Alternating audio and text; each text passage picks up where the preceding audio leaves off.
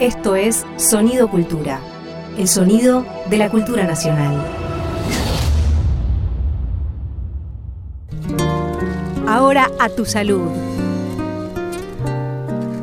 Juan Quintero y Luciana Jury te hacen oír, cantar y brindar con los ritmos de nuestra tierra. La música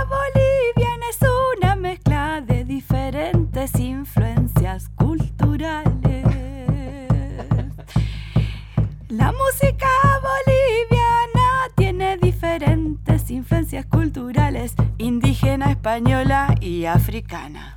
Paramos ahí porque no tiene mucho más. Con esto tenemos un montón. Vamos a hablar de Bolivia y de su música más que nada, ¿no es cierto? Que es tan rica. Hola Juan. Buenas tardes, compañera. ¿Cómo estás con este calorcito? Sí, muy bien. Se viene, se viene el calorcito. Sí, sí, sí. Bueno, y estábamos hablando de esto, ¿no? Vamos a, a empezar a, a desmembrar ahí de qué se trata este cuerpo tan hermoso que eh, habita dentro de Latinoamérica, que es la música latinoamericana, en este caso la música boliviana. Y, y decíamos esto, ¿no? Que las influencias son indígenas, españolas y africanas. Y bueno, y que se divide, ¿no es cierto?, la música boliviana entre música andina, o por lo menos, digamos, donde, cuan- donde vamos a buscar información, aparecen varios portales diciendo esto, ¿no? Que se divide entre andina, occidental y oriental. Yo llego a la cueca, por ejemplo, Calullo. ¿Vos has hecho música boliviana en tu discografía, por ejemplo, Juan? No, no. ¿Tenés No, así lo ritmos? solo guainito y me doy cuenta de que, de que los atajé como los hacíamos acá. Los, los bolivianos le, le hacen de otro, hay otro toque, digamos, allá. Otro toque, claro, bueno, Sí. pero también nos pertenece también el guayno, ¿no es cierto? Sí, sí, pero son como concepciones diferentes. Después Diferente. vamos a ir llegando ahí a algunas, eh, algunas charlas que, que van a dar cuenta de eso, ¿no? Pero Mm. nosotros como me di cuenta de que yo lo hacía a la Argentina. Por ahí Claro. es lo mismo, pero la visión de cómo la encara era, Claro. era la cosa. Sin embargo, la estructura sería la misma. Más o Más o menos, ponele que sí. Vamos, sí, sí, vamos. Estamos bien cerquita. Yo llegué a grabar un calullo y una cueca boliviana, que ahora después vamos a cerrar ese bloque con la cuequita boliviana. Muy bien. Te voy a contar un poquito de la zona del altiplano, que es La Paz, Oruro, Potosí, la zona del Valle, Cochabamba, Chuquisaca y Tarija, y la zona de los llanos, Pando, Beni y Santa Cruz, que serían como la región más eh, abundante, ¿no? Ahí ma- rica en naturaleza, como muy verde. Mm, Bien. Eh, y tenemos los ritmos, por ejemplo, en La Paz, los ritmos musicales, eh, según ten- lo he investigado aquí, después ya vamos a hablar con nuestros, nuestros invitados que son divinos y que, tienen la posta. Dice que en la región de La Paz se hacen guaiños con ñ, ¿eh? Sí. Caporales, morenadas, sicuris, llameradas, mira vos, llameradas, cantus, morenadas, ya- sayas, chu- chutas, bueno, culay, cu- ay, cuyaguadas, huacacotoris, en fin, son todos nombres muy complejos, qué difícil, Dios mío, y uno se quiere acercar a los orígenes, pero Ay, tenemos que ablandar la lengua.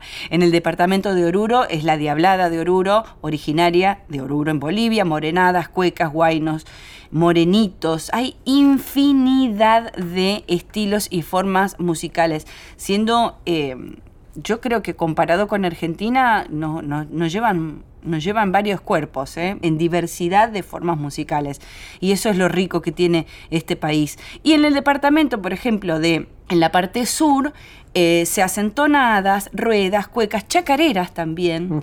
¿eh? tonadas y bailecitos. O sea que en la parte sur nosotros compartimos ahí un poco de nuestro folclore también argentino y se va fusionando y se va mezclando. Igual eso, ¿no? Siempre estuvo, siempre hubo un flujo de gente, de culturas, Mm. siempre, bueno, hay una cosa muy, que somos en, en un punto, una misma... Totalmente, totalmente.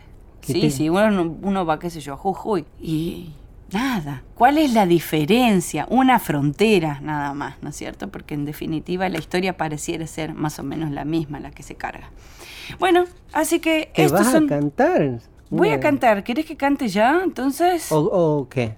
Eh, si no, yo te puedo contar, por ejemplo, de qué va acá el, grupo folclórico típico del altiplano. Ay, dale. Dice, podemos afirmar que una de las principales características de la música andina, también llamada autóctona, es la concepción ritual, es decir, su existencia en momentos ritualizados, festivos y religiosos. Entre otras características tenemos también el carácter grupal, no solamente de su concepción, puesto que no existe ningún autor intelectual, sino también de su ejecución que es grupal y colectiva. O sea, eh, esto ¿no? que, hablábamos hoy, que, seguramente después ya vamos a hablar con Radek, de que no hay nombres propios aquí, no hay uno solo, es uno con el otro. La música en colectivo. Entonces, vamos a... Yo te voy a cantar una de cara dura, ¿no? que soy. A ver si. ¿Para la cueca se acompaña el bom con el bombo? Sí, yo le meto, che. Sí, ¿no? Sí, sí, bueno. Como quieras. ¿Querés acercarlo? Acercarlo.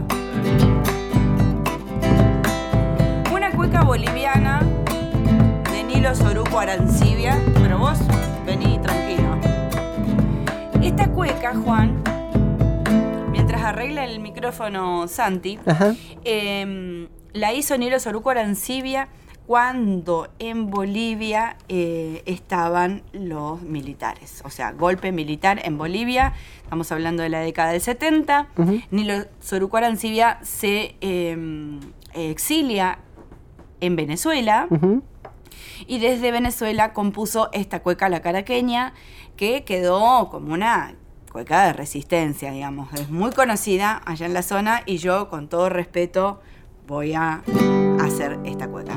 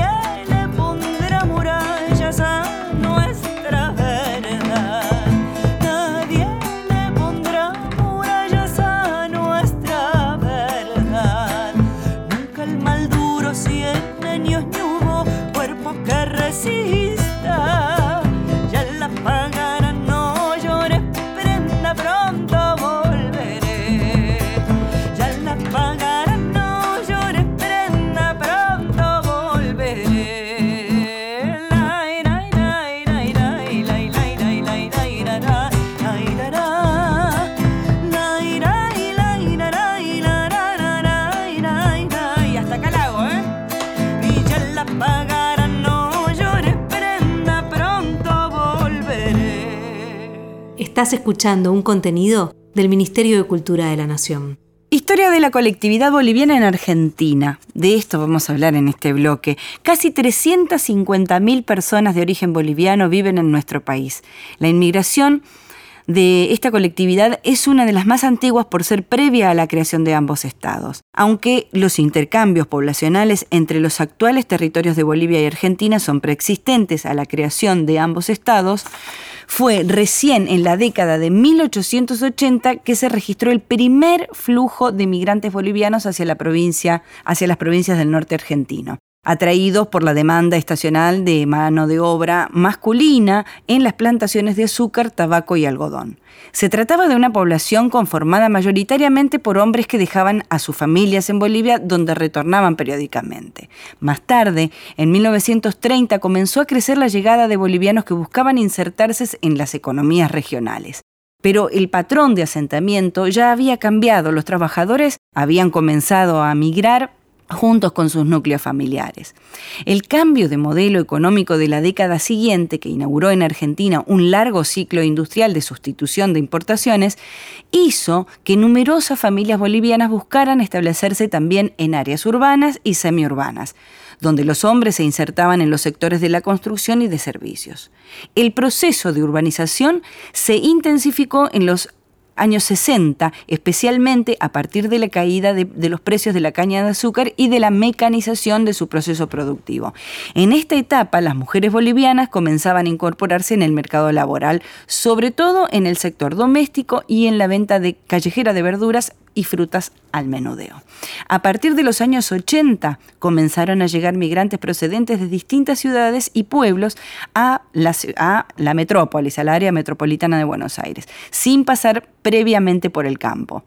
En este periodo surgieron numerosos barrios y enclaves bolivianos que dieron mayor colorido y visibilidad a la identidad cultural porteña a través de la celebración de fiestas étnicas y religiosas, la creación de periódicos, programas de radio de, de la colectividad, restaurantes y comercios con productos traídos desde el altiplano.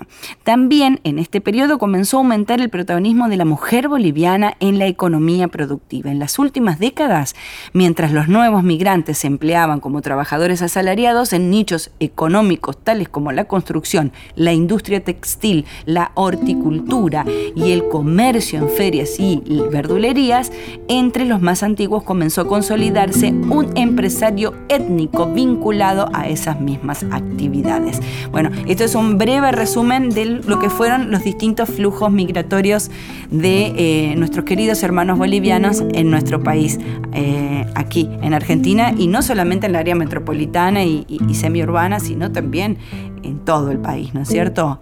Si vamos al sur de nuestro país, encontraremos muchos hermanos bolivianos también que están haciendo patria allí, en Mendoza, en el norte. Bueno, están por todos lados, por suerte, para darnos diversidad y color eh, a, esta, a esta Argentina tan hermosa. Y vamos a, en breve a tener una comunicación con un migrante boliviano, querido amigo José Antonio, que dentro de un ratito lo vamos a tener. Qué linda esa musiquita que tuviste. acompañando un poquito. Estás escuchando a Luciana Jury y Juan Quintero en A tu salud. Rade, que es tan argentino como boliviano, tan boliviano como argentino, es un querido amigo, sociólogo, Radek querido, Radek Sánchez está con nosotros y estamos hablando de Bolivia, Radek. Sí, bueno, es un tremendo placer hablar de eso con ustedes, Juan. nos, o sea, nos queremos mucho. Mm, un amigo enorme, queridísimo. a, a, Luciana, además, nos vimos la última vez en Tilcara, justamente hace unos años atrás y siempre me ha encantado tu versión de la caraqueña, que es una cueca preciosa de Nilo Soruco, justamente. ¡Ay, qué hermoso! Y yo quiero volver, yo quiero volver allá, che, así que vamos, hagamos alguna tremoya ahí, algo tenemos que hacer. Mirá, Radek. Dale, este, vamos, a, vamos, a, hacerlo. Sí. Y estamos acá, y a mí se me ocurría eh, tirar de un hilito, a ver si, a ver a dónde nos lleva. En, esto buscando los sicus y un montón de otras músicas de, Bolivia, sobre todo de, de, los vientos, ¿no? Este, investigando un poco, entramos en, esta cuestión del arca, ira, ira arca, no sé bien cómo le dicen, que es un principio, si nos podés contar, por favor, a ver cómo va. Sí, cómo no, con, con, con todo placer. Bueno, como ustedes saben, los sicus tienen esta particularidad preciosa que la constituye además en una de las más bellas creaciones ah, del mundo andino, ¿no? Hacia, hacia el mundo, diría. Tiene que ver con las flautas de pan, ¿no? Las flautas de pan están por todo lado, ¿no? Es, es un principio de, tipo de flauta que está en diversos puntos del planeta. En, el mundo andino tiene esta particularidad, en el caso de los sicus, este, que se tocan pareando, dicen ahí en la provincia de Jujuy. Y el parear significa esta idea de que, de que, mm, es un instrumento que, necesita de dos personas para, tocarlo, porque la escala completa de notas no la tiene uno solo, sino que depende del otro. Entonces hay una idea de turno rotativo, una alternancia de los sonidos de una de, de, los tubos que tengo yo con mi compañero o compañera, que estemos ejecutando la melodía. Eh, entonces es una idea de dos mitades que se complementan en el momento en el que solamente en el que están dos personas. Es decir, yo tengo una hilera de tubos este, y mi compañero o compañera tiene la otra hilera. Una de esas hileras se denomina ira y la otra se denomina arca. Son dos palabras aymara quechuas quechua, quechuhumara, digamos, este, que tienen que ver con la idea de, varias ideas se han, se han, se han propuesto sobre esta, sobre este concepto de, melódico. Una que ira sería el que, el que manda, el que guía, y arca sería el que, el, el que sigue, el seguidor, digamos.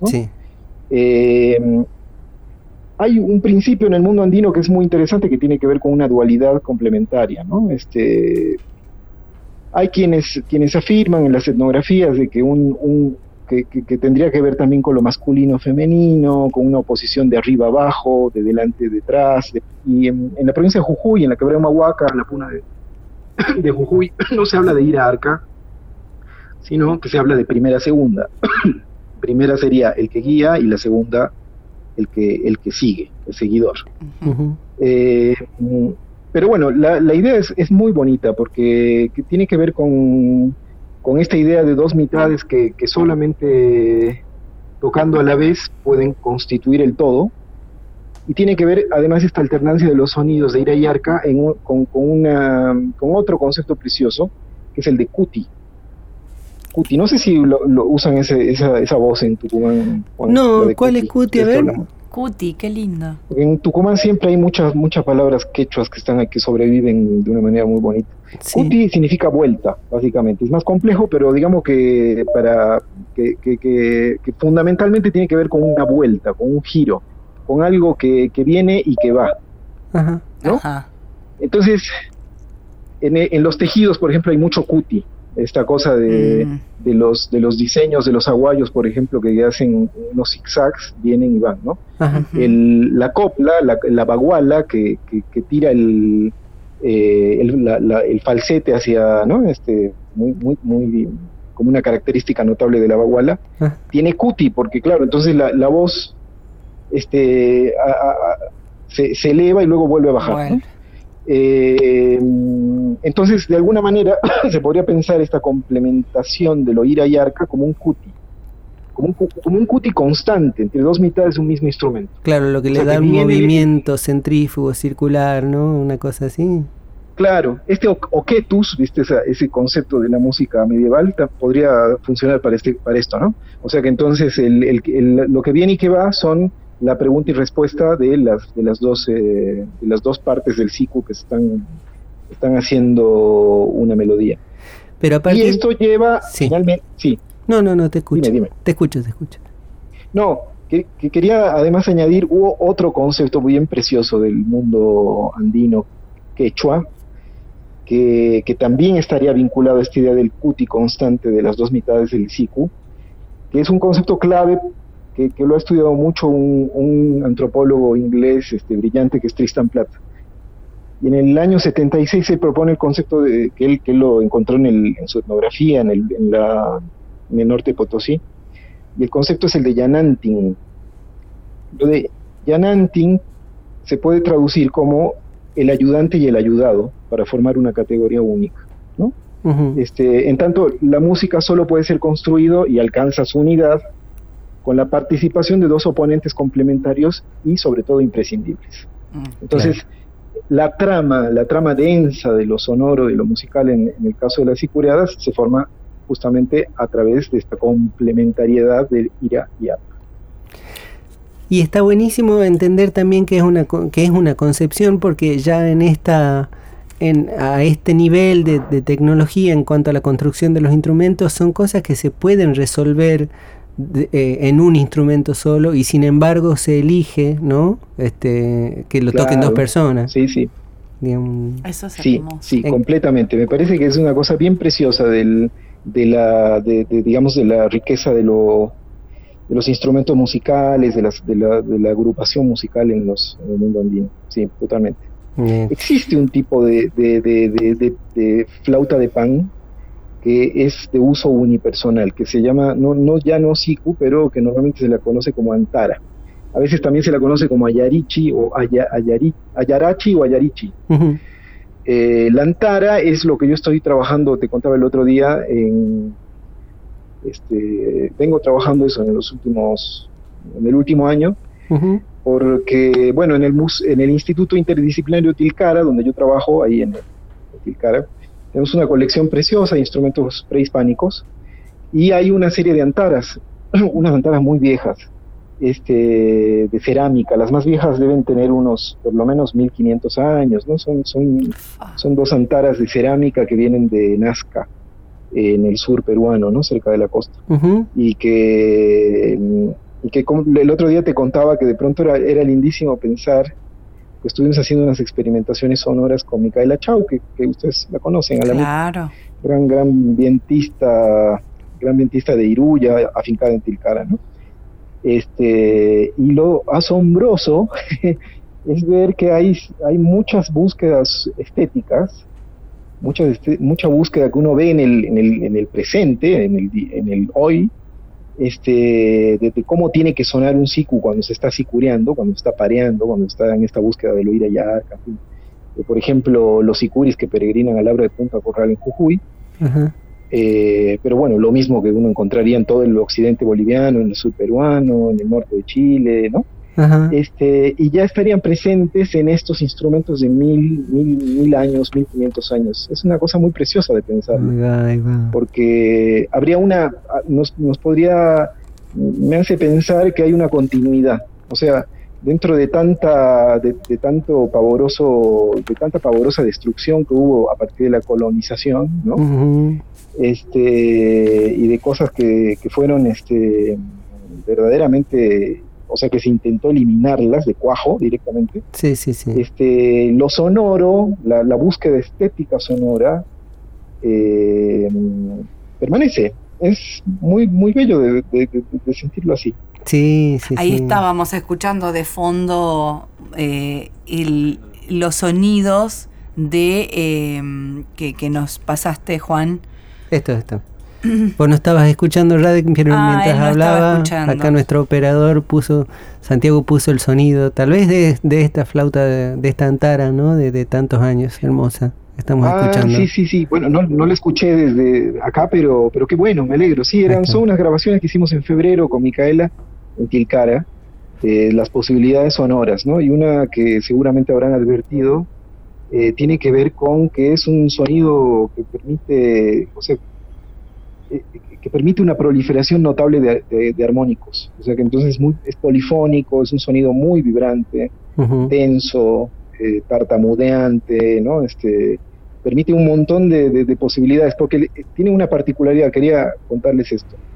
Todas estas flautas prehispánicas, ya sean de cerámica, a veces de madera, muchas, muchas en piedra, pues, son las que, por ejemplo, se encuentran en el noroeste argentino. Eh, por ejemplo, hace 700 años atrás, justo en el momento antes, o sea, uno o dos siglos antes de la llegada de los españoles, este, tienen una particularidad. El, están, su factura está hecha con un tubo complejo. Es decir, el tubo por dentro de los instrumentos, el, diámetro de la parte superior de estos, de estos antaras, sicus, en fin, eh, la parte superior tiene un diámetro mayor que el diámetro de la parte inferior. Eh, y esto genera una riqueza en armónicos muy notable. Es, mm. algo realmente asombroso. Y acá vamos con otra cosa, yo me, me gustaría enganchar, ¿no? A ver si, este, porque esto atenta un poco ante, esta cuestión de la pureza del sonido, que yo me acuerdo que fue una visita de Sergio Prudencio, un musicólogo boliviano, me partió la cabeza cuando yo estudiaba en la, en la facultad. Y hay un como un concepto, ¿no? De que los instrumentos bolivianos, eso, como que desafinan, decíamos nosotros, ¿no? Este, porque la afinación no es, no es pura, nada es puro. Mm. Y claro, y pero entender ahora que ese, esa es la intención, porque nosotros en, alguna época lo veíamos como que estaban mal hechos y fíjate vos que hay toda una concepción del mundo que, que sostiene eso. ¿Podés hablar de eso, Radek, por favor? Sí, claro, bueno, estas búsquedas estéticas que yo decía que no se habrían cortado cuando uno experimenta con instrumentos realizados hace mil, mil quinientos años atrás, y los comparas con los instrumentos que al día de hoy se tocan en el mundo andino, eh, te, permiten ver eso justamente, sobre todo cuando se tocan en, situaciones ceremoniales y rituales específicas. Que, nosotros, por ejemplo, la pudimos vivir en, el Abra de Punta Corral, ¿no? ¿Te, sí, sí. O sea que lo que se busca es tocar de una manera, con una emisión tan fuerte de aire los instrumentos, Eh, que claro, que, que, no hay una, o sea, hay todo menos la idea de lo puro ahí, ¿no? es un sonido muy impreciso, muy impreciso porque, claro, porque primero que es multifónico, en una misma emisión de aire eh, saltan tanta cantidad de frecuencias en armónicos que, que bueno, uno, o sea, cuesta encontrar la fundamental ahí, ¿no? La nota fundamental, hay una riqueza así multifónica alucinante. Luego, además, no hay una, no hay una búsqueda de precisión tonal. Esto, esto desde ya, o sea, eh, hay una búsqueda más bien de lo microtonal. La, la idea de, encajar estos instrumentos dentro de la escala tonal occidental, ¿no? temperada, no, no sería algo que está en las, en las búsquedas de los, de los eh, dientistas andinos, en estas circunstancias ceremoniales y rituales. Eh, entonces, claro, se nos abre a, a, quienes pensamos, a quienes hacemos música, un horizonte extraordinariamente rico, ¿no? De posibilidades, de lo sonido, de lo sonoro, de lo armónico, de lo, de lo melódico. Eh, y que, claro, una persona, un tipo tan, tan brillante como Sergio Prudencio lo, lo ha explotado de maneras muy, muy ricas en su experiencia compositiva, con, las con la orquesta de instrumentos este, nativos acá de, La Paz, ¿no? Mm. Pero me, me viene, me acuerdo de esa charla de Sergio que él decía, nosotros hablamos y vivimos así. Yo trataba de, de acordarme, ¿sabes? De alguna frase, porque Sergio había dicho alguna frase de que, por ejemplo, los europeos o es sí o es no, no hay nada en el medio, digamos, ¿no? esta concepción que nosotros heredamos un poco los urbanos, tal vez de, de Argentina. Ah, claro. Y, sí. Y anoté esto que me dijiste, de que te pedí unos audios y vos me dijiste, ya te los mando luego ahora, luego ahora, ¿no? y es una de las cositas que me, que me quedó claro, digo, ahí está donde, donde sutilmente, ¿no? O que nosotros que decimos otra, sí que no. Otra, esa también, sí que no, esa es muy de Tucumán, ¿no es cierto? Sí, sí, sí. Y otra que es más luego también. Sí. Más luego. Sí, totalmente. Sí, sí, sí, claro, claro. Es preciosos estos ejemplos que dan ustedes dos, sí. Completamente. Porque lo que me hace pensar esta idea de lo, de, lo que traes este, de, cuando escuchaste a Sergio Prudencio, es esta idea de que el bien y el mal, por ejemplo, el, lo blanco-negro, es decir, las, las, eh, las oposiciones demasiado radicales no existen en, el mundo andino. Eh, el diablo, por ejemplo, el diablito del carnaval, eh, para para nada es esa encarnación del mal absoluto, ¿no? Esa cosa que está tan fuerte en el mundo occidental, ¿no? Moderno. El, diablito es, es, travieso, o sea, uno puede coquetear con, el, con, esa figura y puede hacerle hasta, mucho bien, porque esa figura de, lo, de, ese diablito que tiene que ver con el inframundo, en el mundo andino, está vinculado además con la música y la poesía, con el juego. Eh, no hay, no hay, hay, hay, santos también, por cierto, santos como, como San Santiago, Santa Bárbara, en fin, que, pueden ser bravos, te dice la gente, ¿no? En el, campo, en las zonas andinas. O sea que hay que hay que cuidarlos y atenderlos bien, porque si no el santito también puede ser bravo. Castigador. claro, los ángeles arcabuceros, ¿no? Claro, hay que Claro, ven, eh, eh, tiene mucho que ver, o sea, esta, esta idea de lo que ustedes estaban viendo en el lenguaje, eh, en, el, en, la cuestión cosmológica, o sea, no hay, ni el bien es absolutamente bueno, ni el mal, ni, hay un mal absolutamente malévolo, ¿no? Nefasto, para nada. se, navega, se, navega en esos intermedios, en esos intersticios, sí. Y la música, el mismo concepto de música se pone problemático porque muchas veces un sicuri o, una coplera o un intérprete de las arcas o anatas no necesariamente ve que eso que está haciendo es música, ¿no? Mm. Eh, es una categoría también occidental, como para problematizarla, digo. Ahí prefiero hablar de sonidos, en todo caso, ¿no? Totalmente. Este, Qué interesante. Como, bueno, digamos que hay mucho por aprender, ¿no? Para que podamos aprender de, estas búsquedas sonoras, estéticas. Sí, por desaprender también. Y también para desaprender, sí. sí. además son cosas que ocurren en, en, buena parte del territorio argentino también. No, no es, no es, eh, no es ajeno, no, no nos es ajeno. O sea, pasa en Jujuy, por ejemplo, ¿no? Eh, O pasa con las coplas y las bagualas en el noroeste también.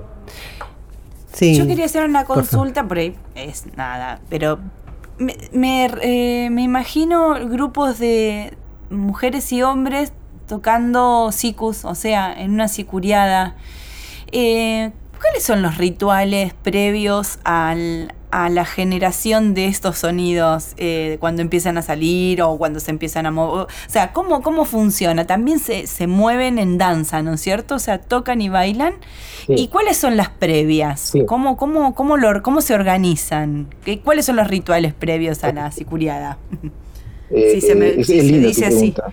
Es linda y es difícil de responder porque depende de, los instrumentos. Ajá. En el caso de los sicus, es un instrumento que se toca el bueno, desde por lo menos desde de mitad del siglo XIX, todo el siglo XX hasta el día de hoy. Eh, o sea, digo esto porque son las fuentes que yo he podido encontrar, ¿no? Sí. Eh, es un instrumento propio de la época seca, es decir, de la época de no lluvias. Mm. Los sicus empiezan a aparecer inmediatamente después del entierro del carnaval. Eh, en, orillas del lago Titicaca y eso coincidiría, digamos, con la celebración a Punta Corral en Jujuy. Es un instrumento del momento en el que se está haciendo las últimas cosechas, por ejemplo, la cosecha de la papa. Podría pensarse que estaría vinculado justamente ese, ese momento en el que ya no llueve y que se están dando las últimas cosechas. Eh, y en el momento en que salen, los sicus están vinculados a la adoración casi, casi siempre esto ocurre en Perú, en el norte de Chile, en, mm. Argentina, todo el occidente boliviano, a la celebración a los santos y a la Virgen. Ajá. Eh, a diferencia de las flautas de pico, las flautas de pico andinas como los pinquillus o la, la, la, nata o tarca, que son de pico, esos instrumentos son del verano, son, son propiciatorios. Lo que, lo que en general se, se, se considera de estos instrumentos es que atraen la lluvia. Y al atraer la lluvia lo que están atrayendo es la vida, están vinculados a la vitalidad, a la, a la, fertilidad. Eh, en el caso del psico, esta idea de lo fértil no está presente, está más bien una, está presente la, el vínculo con las con, con, fuerzas del paisaje, pero vinculadas a lo, al cielo, ¿no? a la arriba, a la Virgen, a los santos. Bueno, y también son eh, instrumentos de viento también. No digo que al ser instrumentos de viento es como que tienen conexión con ese elemento, ¿no?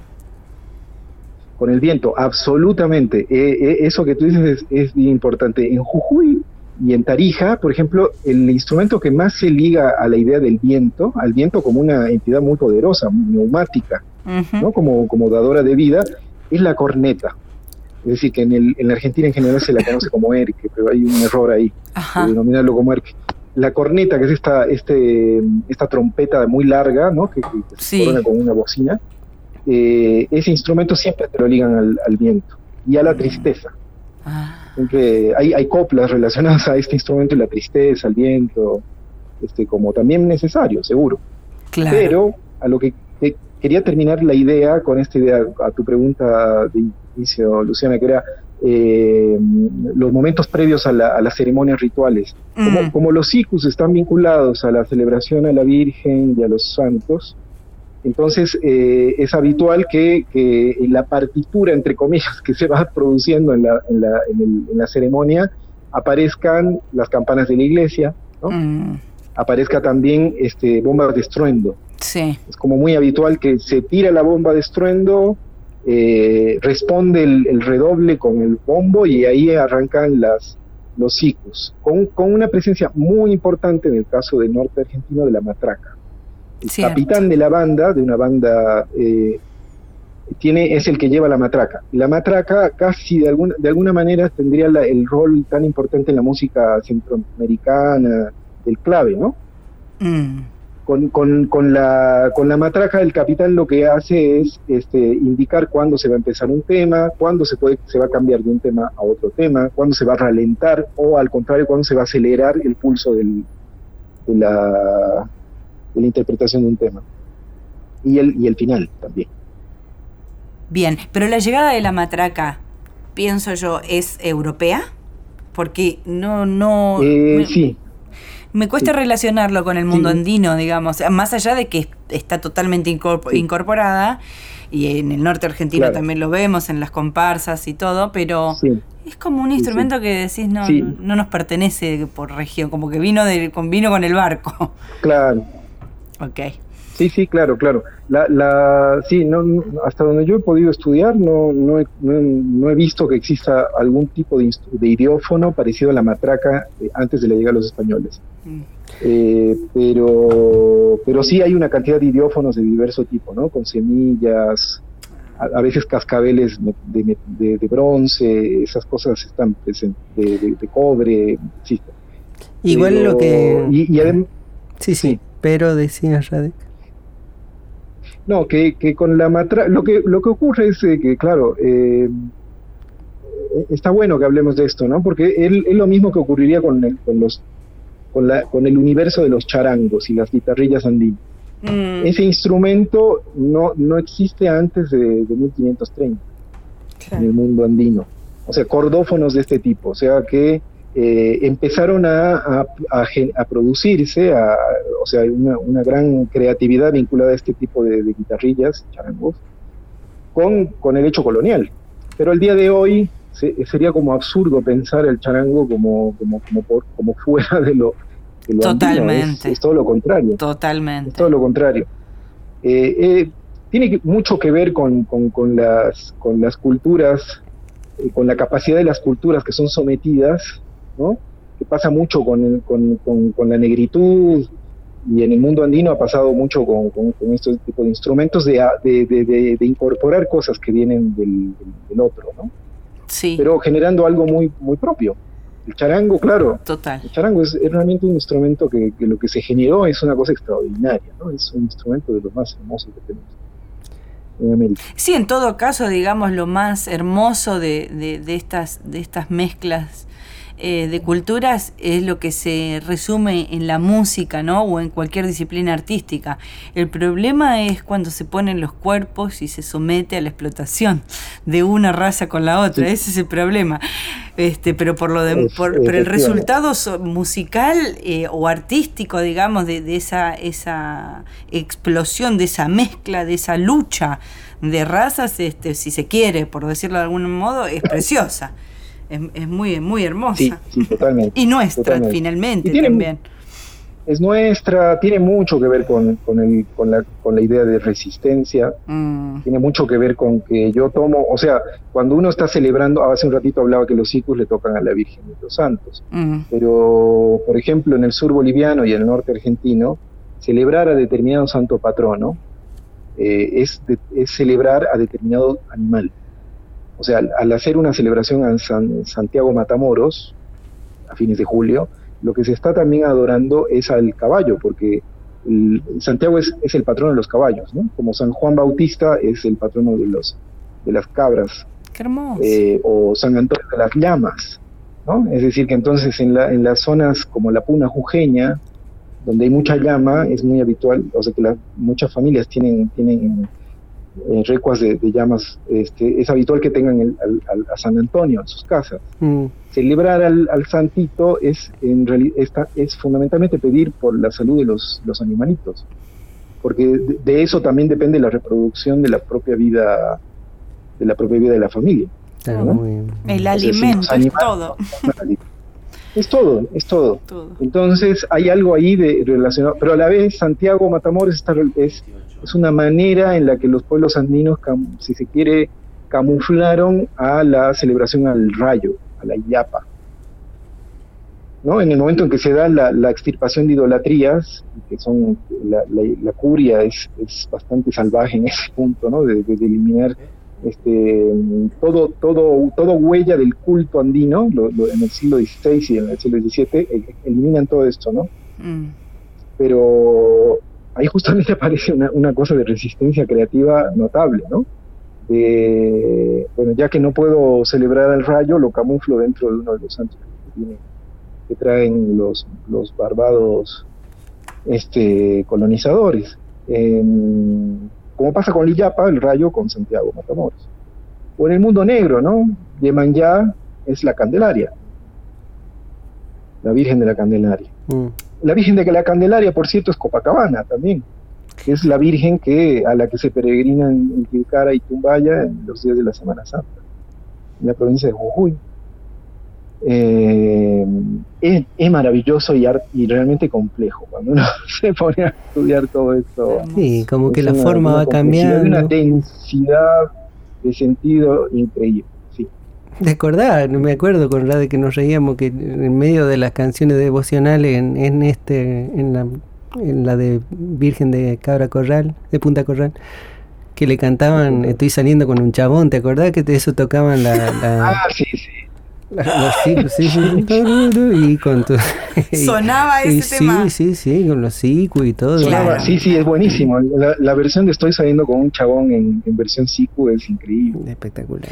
Tenemos... En adoración a una virgen, ¿no? Además es genial. Maravilloso, maravilloso. De esto tendríamos que hablar otro programa entero, Radek. Este, bueno.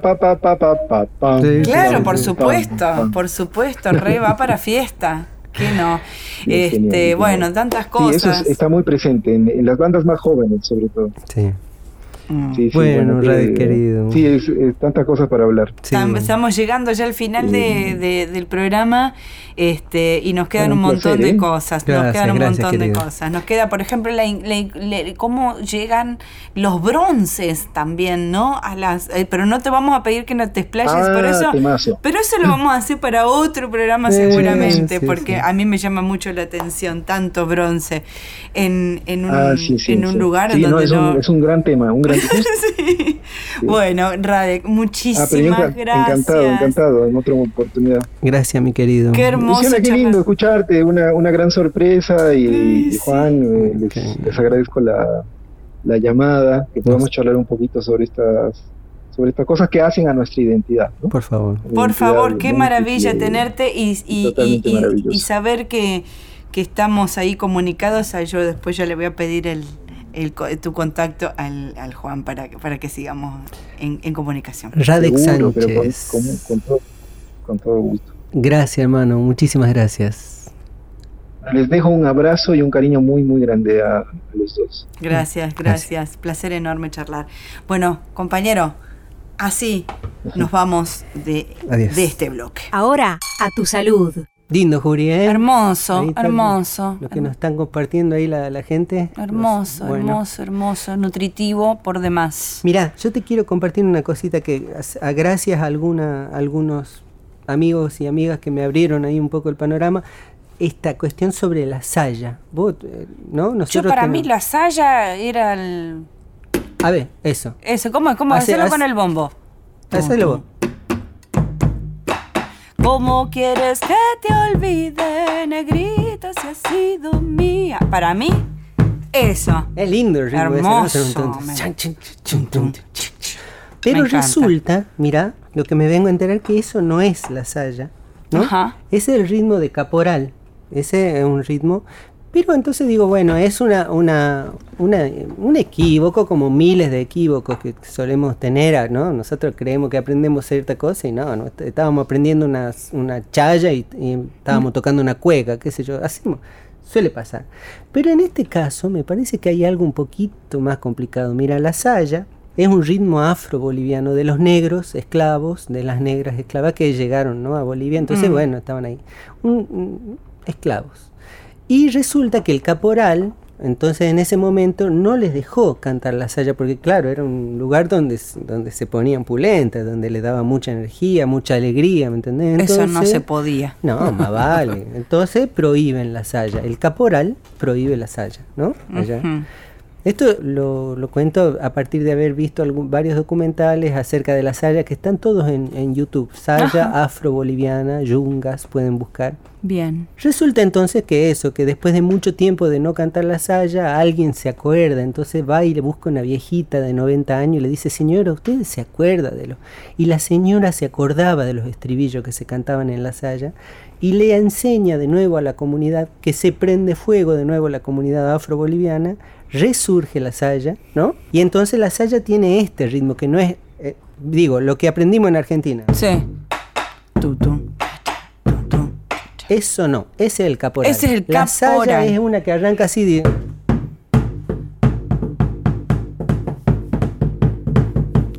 Isidoro Bell su bandera ganó, ganó la bandera del alza mayor. Isidoro Bell su... Bueno, y la gente se prende bailan y tiran copla y un quilombo hermoso, pura energía, ¿no? Bueno, resulta que eso, sale la saya que es un ritmo alucinante, la gente tira copla, se baila, se canta, alegre, vital. Totalmente. Pero resulta entonces que después sale a luz que es la saya de lo negro y de repente vuelve a salir otra saya que es la saya de Tundiki, que es la saya que los blancos hacen un poco parodiando a los negros y qué sé yo, y digo, che, qué cosa de no acabar nunca, por favor. Qué bárbaro. Déjenlo disfrutar tranquilo, ¿no? Siempre ahí el blanco metiendo una patita. Entonces, sí, sí, estamos ahí. Bueno, entonces una, una cosa interesante de ver, ¿no? Cómo los estar atento también cómo nos llegan las informaciones y, Mm. a mí el, el poder darme cuenta de esa, de esa dinámica me, me hace parar una antena acerca de las cosas que nos llegan, ¿no? Y- y Absolutamente, porque nosotros creemos que la saya es finalmente, ¿no? Como es la historia a, a través también de la- de- del poder, ¿no? Como finalmente el caporal es el que tuvo el pie más grande, puso la pata y medio como que monopolizó la cuestión de la saya que no le pertenecen finalmente tampoco. Era de los era de los esclavos. Claro, y en este caso, por ejemplo, eso, lo que nos llega es por la fuerza de los medios de comunicación. ¿no? Claro. Lo que se va para afuera es Eso. lo que, bueno.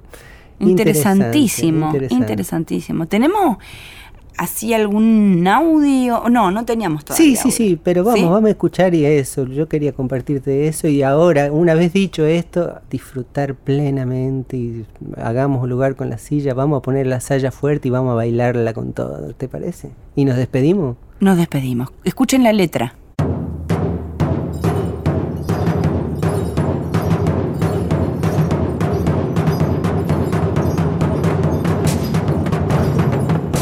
¿Qué dice Formaría un puente?